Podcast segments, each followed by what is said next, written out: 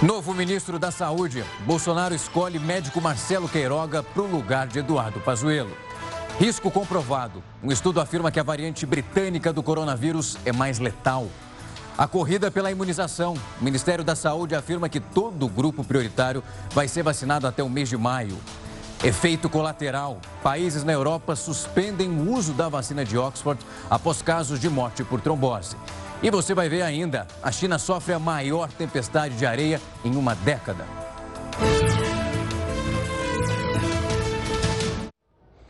Uma excelente noite para você. A gente sempre relembra aqui que essa edição está ao vivo lá no nosso canal no YouTube e no Facebook da Record News.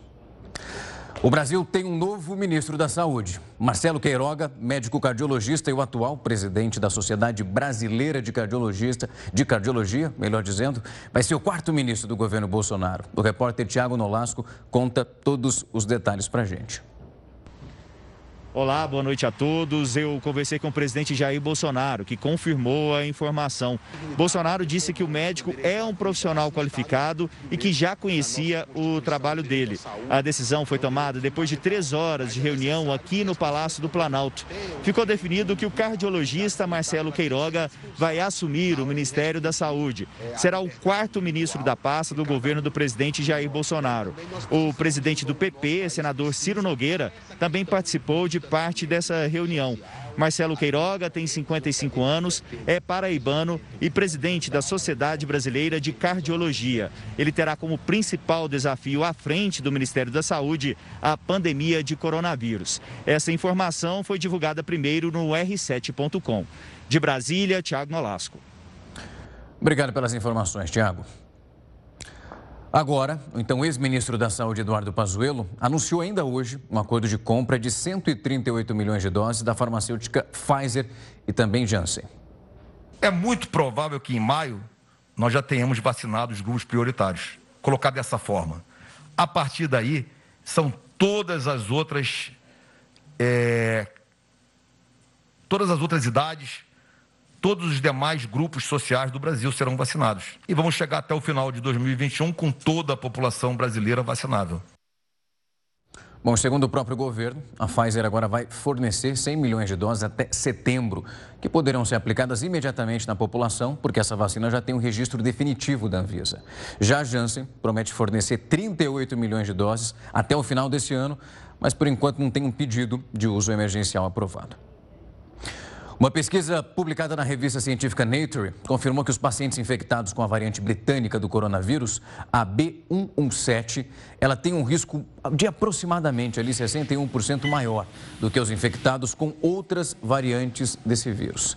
Vale lembrar que essa variante já está circulando aqui no Brasil. Conforme essa margem de erro do estudo, o risco maior de morte, ele pode variar de 42% até 82%. A gente separou uma tela para você entender quando a gente fala ali, principalmente a quem passou dos 70 anos. A gente tem uma diferença nesse resultado de aproximadamente 28 dias, depois que a pessoa recebe o teste positivo, então, já para a doença.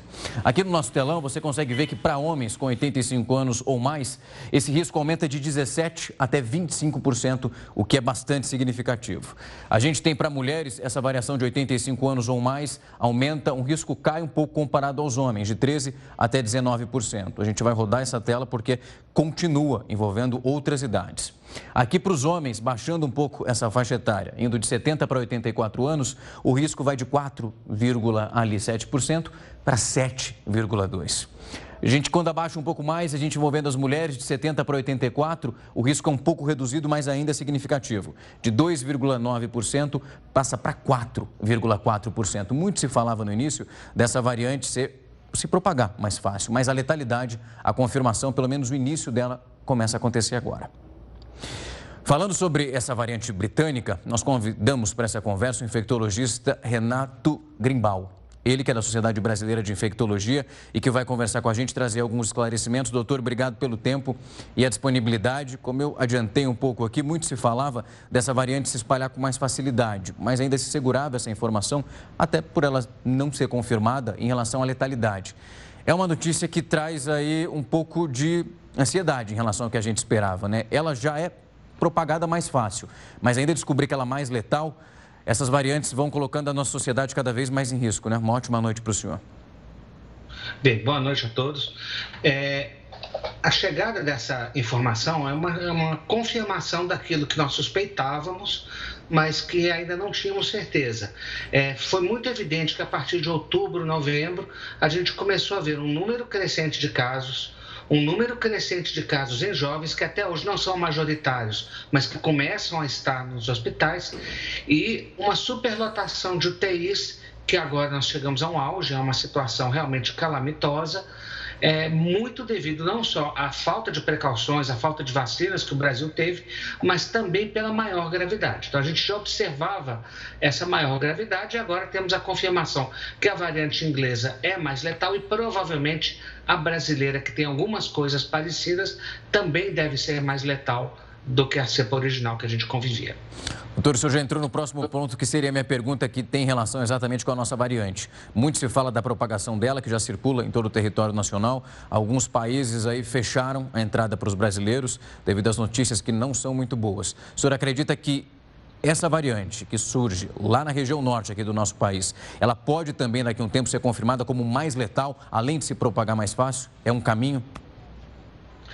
A observação preliminar que a maioria dos médicos que trabalham na área, que estão realmente vivenciando, é de um aumento de gravidade de casos, especialmente entre os jovens. Os jovens a gente não via casos graves. A gente vê casos mais leves, eventualmente algum caso grave.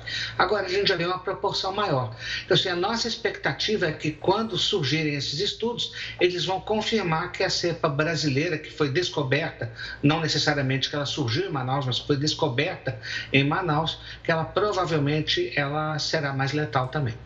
Doutor, e a expectativa também, quando a gente fala dessa.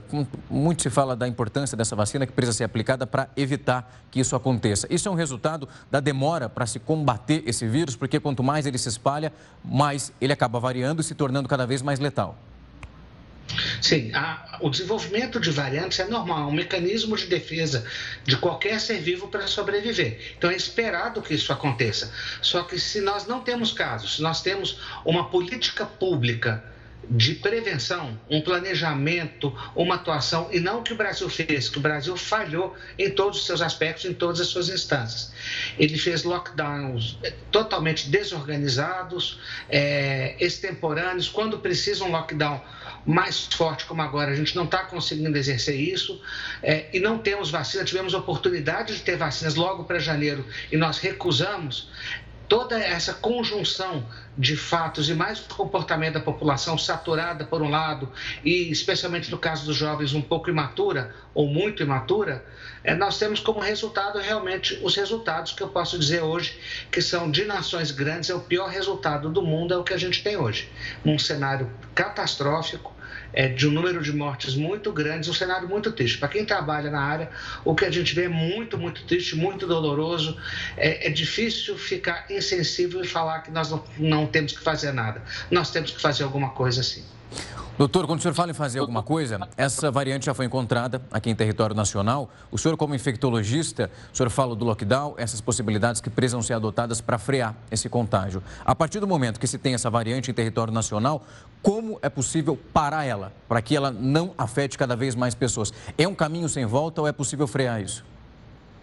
É possível frear. E mais importante do que frear a disseminação dela, que talvez já esteja disseminada, é salvar a vida de pessoas. Nesse momento, aquelas pessoas que estão doentes, que têm parentes doentes, sabem a dificuldade que é ter uma vaga no hospital, é conseguir o tratamento, está faltando medicamento, está faltando material em hospitais públicos e privados. A situação é realmente catastrófica.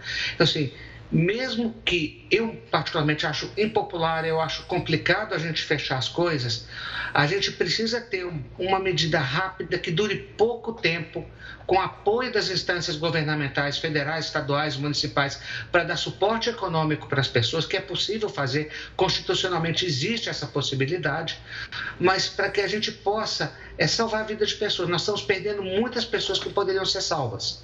Isso só será possível nesse momento sem vacina, porque nós falhamos na vacina, só será possível se nós fizermos alguns fechamentos por tempo curto, mas bastante rigoroso.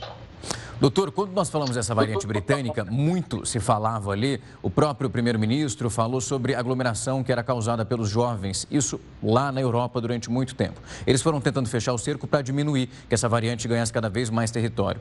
Aqui no Brasil, algo que é inacreditável, a gente mostra todos os dias esses jovens aglomerados não vamos generalizar. Além dos jovens, existem outros grupos também que já passaram de uma certa idade mesmo assim parece que a consciência não veio.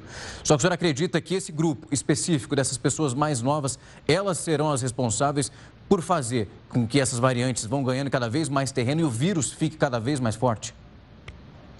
Nós não podemos eleger um único vilão nessa história. Né? Também existe a desinformação que esses jovens foram expostos, a polarização política com algumas autoridades mostrando claramente até uma ironia, um escárnio, um deboche com a com essa pandemia que está errada, essa pandemia ela é séria, podemos não concordar com as coisas, mas ela tem que ser levada muito a sério. Então, assim, houve uma polarização no Brasil, houve um descrédito, então os jovens têm uma, uma parcela, as autoridades têm outra parcela, e acredito que uma incompetência gerencial que esse país demonstrou tem uma parcela muito grande nisso tudo. Doutor, a gente começou na corrida pela vacina já lá atrás, com atraso. A gente está pagando o preço disso ainda. Essa vacinação acontece parando e acontecendo em alguns estados aqui do país. Hoje, o Ministério da Saúde anunciou o contrato de doses. Isso não significa que elas já estão aqui. Algumas nem foram, nem foram produzidas ainda, é um cronograma. O senhor acredita que até o meio do ano que vem, quando a gente fala aqui no território nacional, Brasil, é possível a gente evitar, se esse plano de vacinação funcionar, que outras variantes apareçam?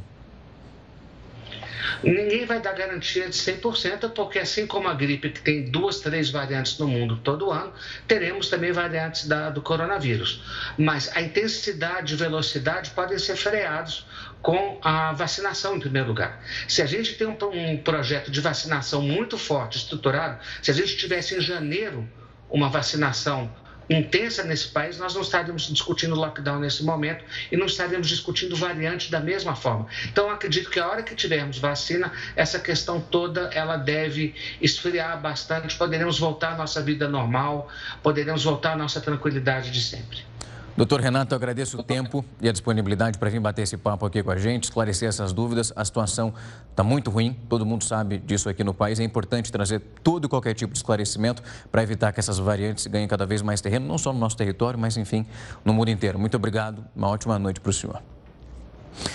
Começou a valer hoje um novo decreto no Piauí com medidas que são mais restritivas para conter o avanço da Covid-19. Agora, aquele toque de recolher vai começar a partir das nove da noite. E de quinta a domingo, esse comércio deve agora fechar as portas.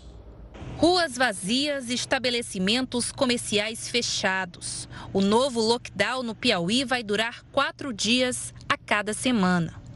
A partir da próxima quinta-feira até domingo, somente os serviços considerados essenciais poderão funcionar no estado. Nos outros dias da semana, os centros comerciais até podem abrir as portas, mas com a redução de uma hora no funcionamento. Uma outra medida é o toque de recolher, que já começa mais cedo, nesta segunda-feira, às nove da noite. Nesses próximos sete dias, de segunda-feira até domingo, nós teremos medidas mais duras, medidas ainda mais restritivas. De segunda a quarta-feira, aquele horário de restrição a partir das 22 horas, agora é a partir das 21 horas. E os outros serviços que tinham horários anteriores encurtarão em uma hora. A partir das 21 horas de quarta-feira até a segunda-feira, 5 horas da manhã, portanto, quinta, sexta, sábado e domingo, nós teremos restrições funcionando apenas atividades que foram classificadas como essencial. O Piauí tem hoje mais de 90% dos leitos de UTIs ocupados e cerca de 50 pacientes aguardam por uma vaga. As novas medidas foram decretadas para evitar um colapso no sistema de saúde. E você vai ver ainda hoje. A Fiocruz promete entregar um milhão de doses da vacina produzida pela instituição. Os detalhes dessa entrega eu te conto logo depois do intervalo. Não sai daí. Estou de volta para falar de resultado, dessa vez resultado bom, porque a primeira fase da vacinação em massa na cidade de Serrana, que fica no interior de São Paulo, superou as expectativas agora dos pesquisadores. 97% dos moradores que se inscreveram nesse projeto já receberam a primeira dose do imunizante. A estimativa era vacinar 80% desse público-alvo. Lembrando que são todas aquelas pessoas da cidade maiores de 18 anos, com exceção das grávidas e também das mulheres que estão amamentando nesse momento. A segunda fase do projeto projeto já tem data, dia 24 de março. Só depois vai ser possível, então, avaliar se houve realmente uma redução nos casos de coronavírus, isso segundo os pesquisadores. Enquanto isso, em Palmas, no Tocantins, uma testagem em massa da população ia começar hoje. Mas alguns moradores deixaram o mutirão sem atendimento. A repórter Tâmira Pinheiro tem os detalhes para a gente. Em Palmas, a Secretaria Municipal de Saúde iniciou nesta segunda-feira um mutirão de testes para detectar a Covid-19. A ação está prevista para seguir até quarta-feira em três feiras nas regiões centro, norte e sul da cidade. Mas nesse primeiro dia de testes, a Secretaria suspendeu a testagem no período vespertino na feira da 307 Norte, alegando problemas técnicos. A secretaria informou que as atividades retornam normalmente nesta terça-feira nos três locais. Para realizar o teste, é necessário que o cidadão compareça aos postos com um documento de identificação. O mutirão conta com a participação de profissionais da saúde e equipes de apoio do 22º Batalhão de Infantaria, tanto na testagem quanto na organização de filas e preenchimento de formulários. O cidadão que tiver resultado de exame positivo com o vírus ativo para a enfermidade será notificado e encaminhado para receber atendimento nas unidades disponíveis para os casos de Covid-19. Tamira Pinheiro para a Record News. Obrigado pelas informações os trabalhadores da iniciativa privada ou perderam o emprego ou então tiveram o salário bem reduzido. Três partidos políticos foram ao Supremo, então, para que os funcionários esses tivessem um aumento salarial. O Heródoto Barbeiro vai contar que decisão é essa, Heródoto. Uma ótima noite para você. Olá, Rafa. É, a decisão está ligada, mais uma vez, ao Supremo Tribunal Federal. Aliás, o Supremo né, teve bastante no noticiário, você mesmo aí é, divulgou bastante aqui na nossa Record News porque nós temos duas coisas pendentes lá que nós temos que dar uma olhadinha. Primeiro, aquela questão da suspeição do juiz Moro. Está 2 a 2 e falta o voto só que é do ministro Cássio Marques. Está para ser decidido, talvez essa semana.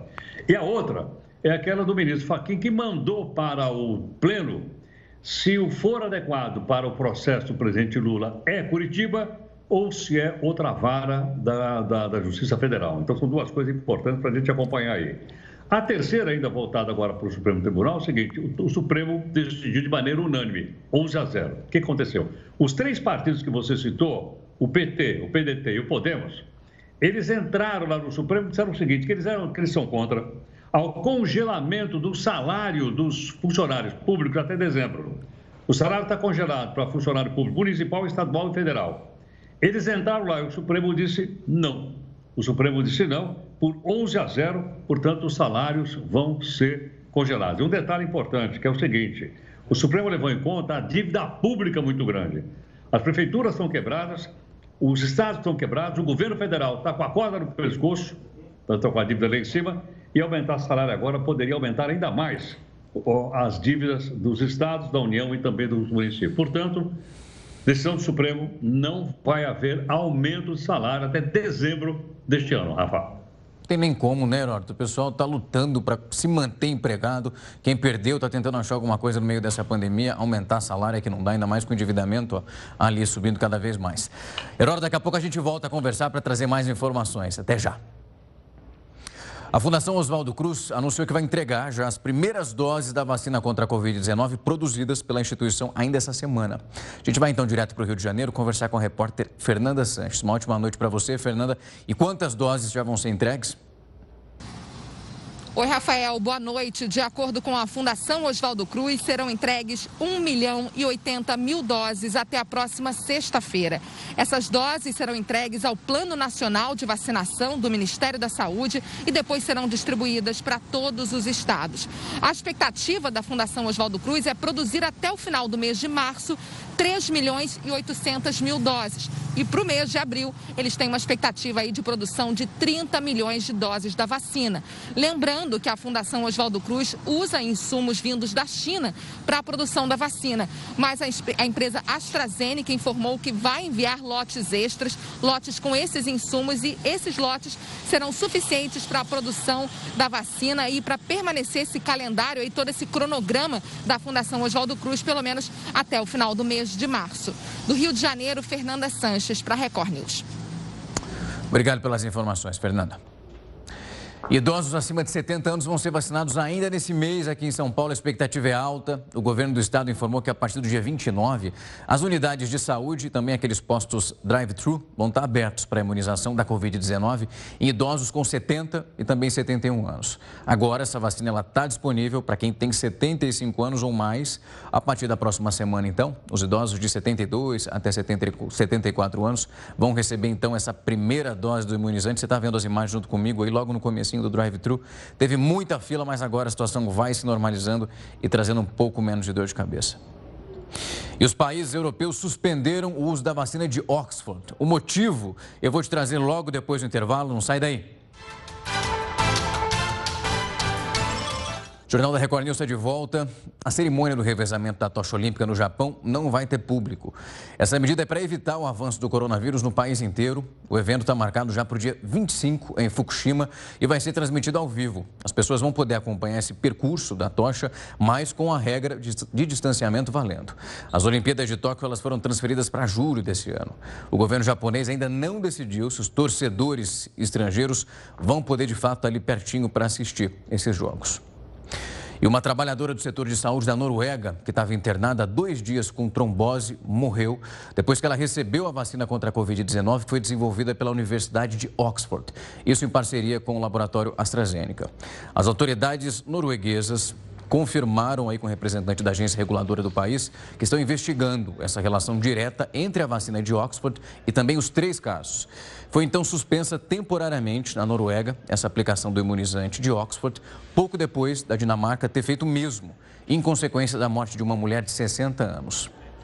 França, Itália, Alemanha, Espanha e Portugal, então, suspenderam também o uso da vacina contra a Covid-19. Nós convidamos, então, a hematologista e membro da Sociedade Brasileira de Hemos hemostásia e também trombose, Tayana Mello. Doutora, obrigado pelo tempo e a disponibilidade para falar com a gente. E a primeira pergunta, a gente já está aplicando essa vacina aqui no Brasil, é se é possível acender algum alerta, porque nós tivemos na semana passada a Anvisa já ciente disso, dizendo que por enquanto a vacina é segura e não vai ser suspensa aqui em território nacional. Boa noite, Rafael. Boa noite, telespectadores, a todos que nos assistem. Essa recomendação é, dos órgãos de saúde desses países é, suspenderam a vacinação, mas é importante ressaltar que é uma suspensão provisória. Ainda não há nenhum dado definitivo de que realmente esteja estabelecida uma relação causal entre esses episódios de trombose com a vacina.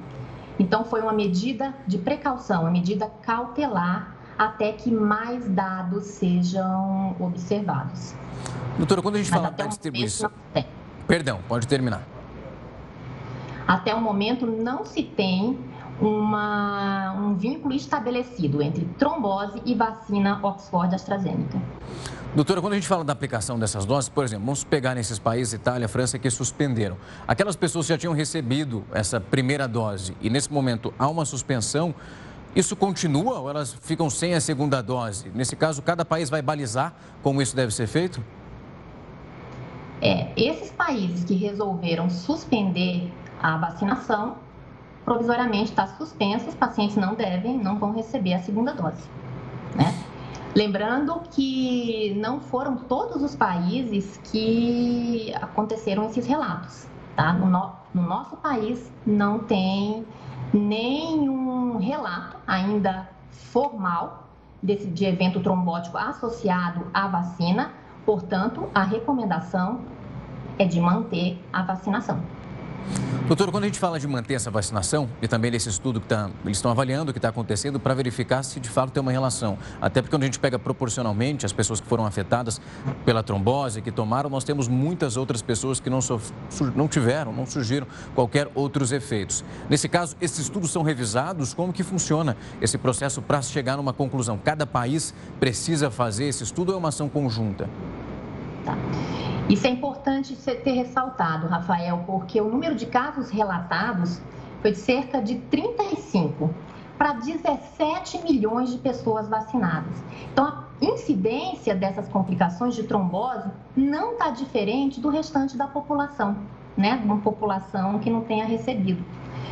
Então, essa associação ainda não é uma coisa definitiva, não tem ainda essa relação causa-efeito estabelecido. Esses países estão, ah, esses países que suspenderam a vacina, digo provisoriamente, eles estão analisando, né, dados mais robustos para é, decidir aí se quando que eu acredito que essa vacina vá, vá voltar a ser retomada. Lembrando que a OMS, né, ela se pronunciou hoje, assim como também a sociedade a que eu pertenço, a Sociedade Internacional de Hemostasia e Trombose, elas já se pronunciaram contra a suspensão da vacina, porque não tem ainda um vínculo causal definido. Isso é muito importante a gente ter em mente, porque a gente está em frente a uma pandemia de alta magnitude com milhões de mortes. Doutora, a senhora falou desse movimento levantado para que essa vacinação não pare de ocorrer. Esse é o medo de vocês, que nesse momento, por causa de uma influência dos países europeus, onde a vacinação já aconteceu, que aqui no Brasil seja tomada a mesma atitude, principalmente a gente vê durante, muito, durante todo esse tempo, antes da chegada da vacina, um grupo falando que não vai tomar vacina por medo. A senhora acredita que isso pode alimentar um movimento contrário como esse? Infelizmente, eu acho que pode sim, viu, Rafael? A gente já está numa, numa fase delicada aí, sem vacina, nosso país, falando especificamente do Brasil, né? Com dificuldades em doses da vacina. E o nosso medo é esses relatos fazer com que a população rechace a ideia da, de vacinação. E isso é muito grave, porque nós estamos no meio de uma pandemia, nós estamos numa, num pico né, da pandemia no nosso país e a vacinação ela deve continuar. Eu reitero, a, o benefício nesse momento, tá? Até outros dados se estabeleçam, mas nesse momento não foi detectado nenhum caso de complicação trombótica no nosso país. Então, nesse momento, a nossa a recomendação é se manter a vacinação. Doutora, a gente tem um bom, um bom programa de imunização, o Brasil tem esse bom, esse bom programa, um programa que é reconhecido mundialmente, e a gente tem, Rafael, uma ótima capacidade de monitorar evento adverso. Então, vamos confiar, vamos confiar nisso, e a vacinação deve ser mantida, acho que os órgãos de, vão monitorar, né, vão ficar cada vez mais atentos. O Ministério da Saúde está monitorando mais isso e qualquer suspeita vai ser feito as recomendações.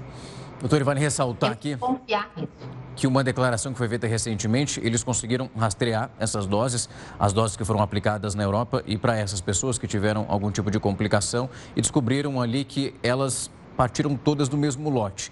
E nenhum lote desse tipo veio aqui para o Brasil para gerar qualquer tipo de dúvida. Isso traz um certo alívio, mas também mostra um trabalho efetivo para rastrear e verificar se qualquer tipo de efeito colateral possa surgir envolvendo os outros países que já receberam essa vacinação. Traz para a gente uma certa segurança, né? Sim. Eu concordo, eu acho que é uma precaução tá, dos órgãos de saúde de cada país. A gente essas vacinas, elas foram desenvolvidas em tempo recorde, todas passaram pelos, pelos estudos clínicos preconizados, mas o grande número de indivíduos testados vão ser agora, né, na, na, vida, na vida real. E importante, Rafael, essa, os estudos de fase 3 com a vacina da AstraZeneca, AstraZeneca Oxford, não demonstrou maior incidência de trombose. Então, até o momento, até que maiores dados sejam descritos, a vacinação deve prosseguir. Sem sombra de dúvida. Doutora, obrigado pelo tempo e a disponibilidade para vir conversar com a gente, explicar. Muito se divulgou sobre essa informação que foi propagada hoje. É claro que os ânimos vão ficando um pouco mais exaltados, mas é bom trazer a explicação para as pessoas entender e ter qualquer tipo de precaução e evitar a espalhar notícia falsa e alarmar ainda mais a nossa sociedade. Obrigado mais uma vez pelo tempo. Uma ótima noite para a senhora. A cidade de Belém, no Pará, vai entrar em lockdown para conter esse avanço do coronavírus na cidade. O repórter Guilherme Mendes vai contar agora os detalhes para a gente. Olá, Rafael, boa noite, boa noite a todos. Pois é, a partir das 9 horas da noite de hoje, apenas os serviços essenciais vão poder sair para as ruas. Esse bloqueio vale para Belém e para outras quatro cidades da região metropolitana. Na rede pública estadual, 75% dos leitos de UTI para Covid estão ocupados. Aqui na capital, a ocupação chega a quase 95%. E não há mais vagas para leitos clínicos. Também não existe mais vagas de UTI nos 17 hospitais particulares de Belém. Belém.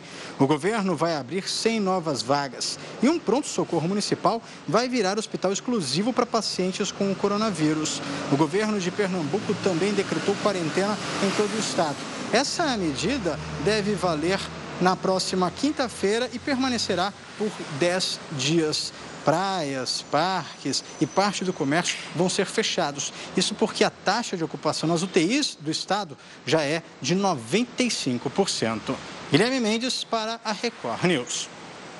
Obrigado, Guilherme. Bom, a cidade de Belo Horizonte atingiu a maior ocupação de leitos de UTI por Covid-19 desde o comecinho da pandemia, lá em 2020. O repórter Luiz Casoni tem mais informações direto de lá. Boa noite, Luiz. Oi, Rafael. Boa noite para você e a todos ligados aqui no JR News.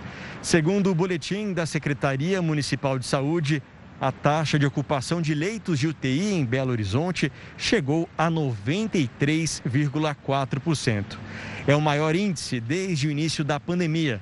Na rede privada, a ocupação chega aos 98% dos leitos. A taxa de transmissão também aumentou, de 1,20 na sexta-feira para 1,28 nesta segunda.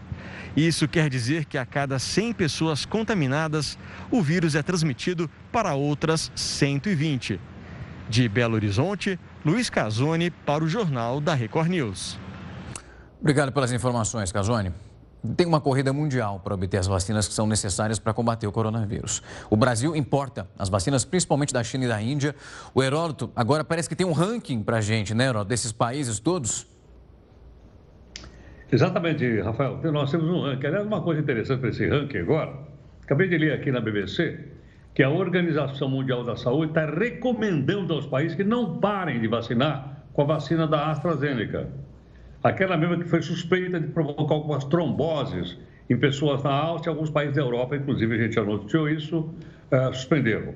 Mas eles estão dizendo, não, não para não, continua porque a vacina é segura. E também no Reino Unido, na Inglaterra, uh, onde, da onde a vacina saiu, o pessoal está dizendo, não, estamos vacinando uh, com tranquilidade porque a vacina é segura. Estou dizendo isso porque muita gente no Brasil também está sendo vacinado pela vacina da AstraZeneca. Mas olha, Rafa, vamos então aqui falar de doses por 100 pessoas.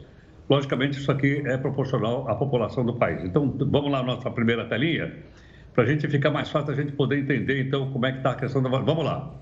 Doses por 100 pessoas. Olha, o mundo, hoje, ele, em média, ele está 4,6%. No mundo, a cada 100 pessoas, 4,6 hoje tem a vacina. Elas estão vacinando no mundo. Mas nós temos aqui na nossa telinha, já mostrando aí, Rafa, os três maiores uh, campeões, que mais estão vacinando. Acabei de falar agora um pouquinho da AstraZeneca no Reino Unido. Lá, para cada 100 pessoas, eles já conseguiram vacinar 38. Nos Estados Unidos, que é uma população muito maior, eles, para cada 100 pessoas, eles conseguiram já vacinar 32. E o terceiro colocado na vacinação mundial por incrível que pareça, né, chamou bastante atenção, é a Turquia. Na Turquia, cada 100 pessoas, três já estão vacinadas. Agora, o Brasil não está nesse, nesse conjunto, uh, infelizmente. Vamos ver o conjunto onde está, então, o Brasil aqui, para a gente poder acompanhar e fazer uma, uma comparação. Vamos lá. Agora o Brasil. No Brasil, cada 100 pessoas, 5,5 já estão vacinadas. É muito ou pouco? É pouco. Vamos comparar com outros dois gigantes? Olha a China. A China é produtora de vacina que a gente está comprando dela. A Coronavac vem de lá, entre outras. Como a população da China é muito grande, mais de um bilhão de pessoas, para cada 100 eles só conseguiram vacinar 3,6, porque tem um bilhão de pessoas, um bilhão e 300 por aí. E a Índia, que é outro fornecedor da vacina, a vacina AstraZeneca brasileira está vindo da Índia, eles conseguiram cada 100 indianos vacinar só 2,2. Então, proporcionalmente, você vê que a situação do Brasil não é tão desconfortável como é a situação da China, como é a situação da Índia. Claro, não está entre aqueles três primeiros, mas com as quantidades de vacinas que estão chegando essa semana, é provável até que a situação do Brasil melhore bastante. Então, esses dados são dados importantes para a gente poder avaliar se nós estamos indo bem, se nós estamos indo mal, enfim, cada um de nós, olhando o dado, é capaz de formar sua própria opinião a respeito, viu, Rafa? Pois é. Hoje, agora, o ex-ministro Pazuello afirmou, trouxe ali um relatório falando da vacinação e essas vacinas que já foram contratadas. É uma previsão, né, Horto? Vamos chegar, vamos torcer para que de fato elas cheguem e as pessoas sejam vacinadas. A expectativa é ter no final do ano mais de 500 milhões de doses. Isso é muita coisa, é um valor significativo. Vamos cruzar os dedos para elas chegarem e chegarem rápido. Até daqui a pouco, Heródoto. E chegou a 90% a taxa de ocupação dos leitos de UTI, isso no Espírito Santo. O repórter Felipe Cury tem mais detalhes para a gente. Boa noite, Rafael. É isso mesmo, o Espírito Santo chegou nesta segunda-feira a 90% de ocupação dos leitos de UTI para tratamento contra a Covid-19. A informação foi divulgada pelo governador Renato Casagrande através das redes sociais. É a primeira vez que o estado, que hoje tem 724 UTIs Covid, atinge essa marca. Ao todo, 17 cidades estão classificadas como risco alto para o novo coronavírus. Os demais municípios, incluindo a capital Vitória, estão em risco moderado. Lembrando que há duas semanas a situação estava bem controlada. Inclusive, o Espírito Santo vinha recebendo pacientes de outros estados, mas interrompeu a ajuda por conta da demanda interna. E por causa da pressão do sistema de saúde, o governo capixaba decidiu ontem suspender as aulas do ensino infantil por três semanas. A decisão foi tomada no mesmo dia em que uma professora que dava aula de português em um colégio aqui de Vitória morreu de Covid-19. Nilce Tatagiba tinha 62 anos e 25 de magistério. A Prefeitura da capital confirmou que a professora apresentou os primeiros sintomas da Covid depois de uma reunião na escola. O governador Renato Casagrande passou a tarde em reuniões para traçar novas medidas de restrição que vão ser anunciadas amanhã. Bom, são essas informações aqui, Rafael Felipe Cury, para o Jornal da Record News. Obrigado pelas informações, Felipe. O Rio Grande do Sul chegou a duas semanas com as UTIs lotadas. Essa é a segunda semana com uma ocupação acima do limite. A rede pública, para você ter uma ideia do que eu estou falando, registrou 100% já desses leitos ocupados. Na rede particular, a situação é ainda pior chegando a 133%. O estado registrou 400 mortes por Covid-19 no final de semana, 331 só no sábado. A capital do estado, Porto Alegre, já iniciou então, na tarde de hoje, mesmo da segunda-feira, com esgotamento na ocupação dos leitos de UTI e uma fila de espera de 270 pacientes. É muita coisa. O governo de Pernambuco decretou quarentena em todo o estado depois do aumento nos casos da Covid-19. A repórter Priscila Assis tem as informações. Olá, muito boa noite a todos. Olha, Pernambuco decretou a quarentena mais rígida por 11 dias. A medida passa a valer a partir da próxima quinta-feira. Durante esse período, apenas os serviços essenciais vão poder funcionar aqui no estado. Essa medida tenta frear o número de pessoas doentes, infectadas pelo novo coronavírus. Isso porque o estado tem hoje 95% dos leitos de UTI ocupados. De acordo com a Secretaria Estadual de Saúde, Pernambuco tem a maior quantidade de leitos disponíveis para a Covid-19 do Norte e Nordeste.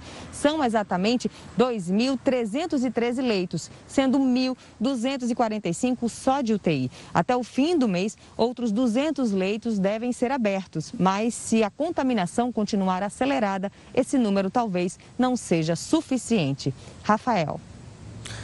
Obrigado pelas informações. Você vai ver daqui a pouco que a partir de hoje os remédios podem ficar ainda mais caros. Uma resolução que permite que os laboratórios aumentem até 4,88% o preço dos medicamentos. Essa informação é importante, então a gente já vai mantê-la aqui agora. Vou te passar todos os detalhes.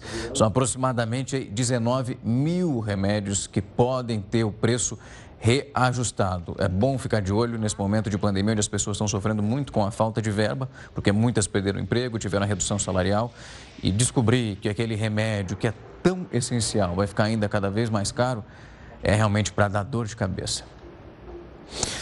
A economia está dando alguns sinais de recuperação. O PIB de janeiro está apresentando um aumento de um ponto percentual. Para isso agora se acelerar, é preciso de uma reforma tributária o Heródoto vai explicar, ele tem um exemplo e vai mostrar um pouco mais esse assunto para a gente ficar um pouco mais por dentro. Heródoto? O Rafa, essa é uma boa notícia. O produto interno bruto brasileiro cresceu um pouquinho mais de 1% no mês de janeiro, até surpreendeu o mercado de uma maneira geral. A gente está lembrado que o ano passado nós caímos 4, para ser exato, 4,1. Estavam prevendo 9. Nós, gra graças ao agronegócio, nós caímos para 4,1. E já temos um ponto positivo agora no ano de 2021. Esperamos que isso, logicamente, vá se desenvolver. Mas, para isso, várias indústrias precisam vender, entre elas essa que a gente está mostrando, que é a indústria automobilística de uma maneira geral. Mas, para vender mais ou vender menos, Rafa, o imposto não pode ser muito caro. E às vezes a gente não tem ideia de quanto a gente paga imposto. Então, vamos lá que a gente vai mostrar agora aqui para você que pode estar tá interessado em comprar um carro novo. Vamos botar nossa primeira telinha. Vamos lá. Começamos com carro é, zero quilômetro, imposto, carro 1.0, hein, Rafa? Para popular. 36,5% de imposto, que aliás é a carga média tributária do Brasil. Então, para comprar um carro, pagamos 36, aí você vai dizer, bom, pera um pouquinho. Mas um carro 1.0 para mim não é muito bom, eu gosto daquele carrão para acelerar e tal, então vamos mudar a potência do motor. Vamos para 1,8, 1,4, 2, até 2, 2.0. Olha quanto sobe o imposto. Carro 2.0 custa 43% de quase metade do, do, do, carro é imposto, que a gente paga por aí. Olha o carrão quanto é que custa. Bom, mas dá para a gente ter um exemplo prático? Dá. Eu coloquei algum exemplo prático aqui. Vamos virar a telinha, então vamos lá. Vou pegar um carro popular, um Renault Kwid, básico. Ele custa 39 mil reais lá na, lá na concessionária. Se não tivesse esse imposto que eu falei agora há pouco de 36, ele custaria 25 mil reais. Olha a diferença. Quando a gente vê por aí, a gente vê que a diferença é muito grande. Vamos dar mais um exemplo, Rafa. Vamos pegar um outro carro popular. Vamos sair da Renault e vamos para o Fiat Mobi. Mobi. O preço básico dele, lá na revendedora, 41 mil reais. Sem imposto, ele custaria 26. É muito Aí diferença. tem imposto estadual, imposto municipal, imposto. tudo quanto é coisa. Lunático, por aí afora. Agora, Rafa, eu sei que para você tem que ser um carrão. Então eu também peguei um exemplo de um carrão, certo não? Não, Vamos lá, não. mostrar tô, então tô... o preço do carrão. Olha aí, eu fui pegar logo esse preço desse, desse carrão, né, que é o Jeep Compass, para gente ter uma ideia então da quantidade de imposto que é pago sobre ele. Esse Jeep, veja bem, se você for na revendedora, ele custa 134 mil reais. Se ele não tivesse imposto, ele custaria 75 mil reais. Quer dizer, portanto, quase a metade de um carrão como esse, ela é paga imposto. Por isso, Rafa, eu gostaria que você revisse essa sua decisão de comprar esse carrão e procurasse um. Eu já achei um. Vou comprar uma Kombi porque é bem baratinha. Essa tá com... Eu vou confessar para você que eu vou investir num bom tênis, porque é melhor, viu? Dá para fazer uma caminhada e ainda o imposto ali não tá tão diferente. Quando a gente pega um carro é muita coisa, Heródoto. Tem uma diferença imensa. Heródoto, uma ótima noite para você. Amanhã a gente conversa um pouco mais. Vou dormir reflexivo aí com esse tanto de imposto. Até mais. Tchau, tchau. Até mais. E a capital da China e também uma grande parte do norte do país foram atingidos pela pior tempestade de areia em uma década. Eu vou te mostrar todas essas imagens logo depois do intervalo. É impressionante, não sai daí. A capital da China e também boa parte do norte do país foram atingidos pela pior tempestade de areia, isso em uma década.